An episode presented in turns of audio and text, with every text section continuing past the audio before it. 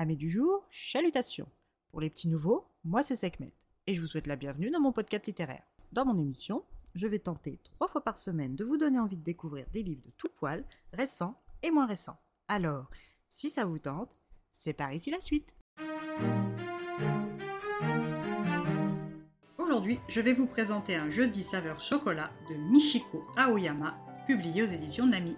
Dans ce doux roman, nous allons faire la connaissance avec les clients du café Marble, ce café situé dans un quartier résidentiel paisible de Tokyo. Petit commerce caché derrière de grands arbres au bout d'une rangée de cerisiers qui bordent la rivière. Quelques magasins et établissements se dressent en face sur l'autre rive reliés par un pont.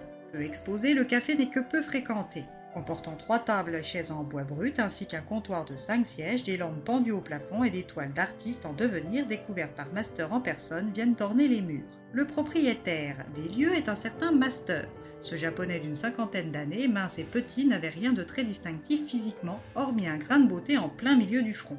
Son surnom, il le devait à son diplôme universitaire obtenu en Australie. La signification de ce mot anglais dans le langage japonais est multiple.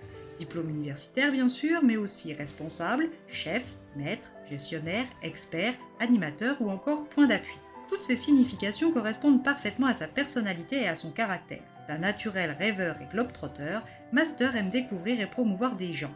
C'est d'ailleurs grâce à son goût des gens qu'il a donné sa chance au jeune Wataru 23 ans pour gérer son café. Sans entretien ni lecture de CV, Wataru est devenu sans la moindre expérience gérant d'un établissement de bouche. Lancé dans le grand bain sans filet ni bouée, Wataru accueille les clients avec enthousiasme depuis deux ans maintenant. Grâce à son cercle d'habitués, il progresse dans l'art d'être un bon commerçant. Parmi ses habitués, il y a depuis environ six mois une charmante jeune femme qui s'assoit toujours à la même table près de la fenêtre et qui commande inlassablement, peu importe le temps, un chocolat chaud.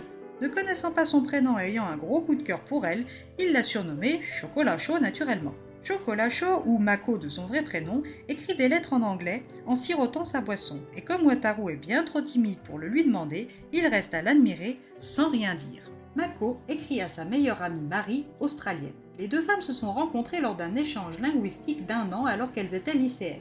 Marie a toujours souffert d'une maladie cardiaque et de par ce fait n'a jamais pu avoir une enfance tout à fait normale, l'isolant et faisant d'elle une solitaire. Alors ses parents inquiets pour sa sociabilité ont fait venir sa correspondante japonaise pendant un an. Durant cette année, les deux adolescentes se sont liées d'amitié d'une manière durable. Après son retour au Japon, les deux filles ont entamé une correspondance qu'elles n'ont jamais arrêtée, et ce, malgré la progression du réseau Internet. Un jour que sa place habituelle était occupée par une autre femme, Wataru la voit s'installer dos aux fenêtres. Elle commande une tasse de chocolat chaud et se met à sangloter en silence.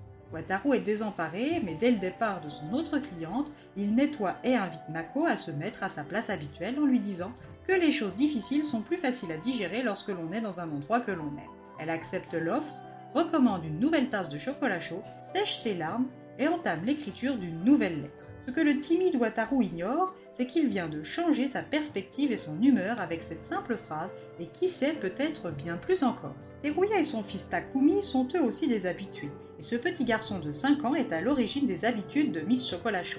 Ce père au foyer est un artiste amateur à la recherche de sa voix, et c'est Master qui va le découvrir et l'exposer dans son café.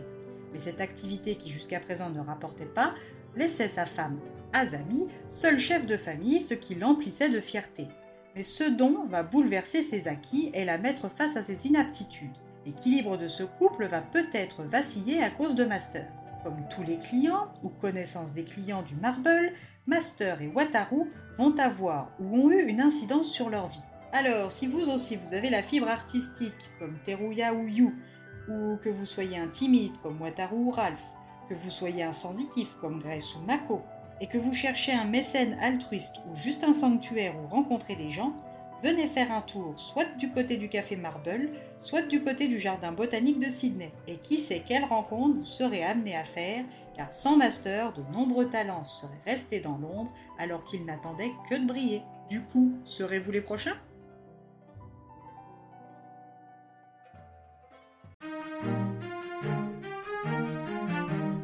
Une lecture agréable et poétique. Au fil des pages, on découvre des tranches de vie des clients et de leurs proches, ainsi que l'impact qu'une seule personne peut avoir sur le cours d'une vie. Et comme le dirait l'une de nos protagonistes, Misako, la vie humaine, c'est un peu du salé caché sous l'apparence du sucré.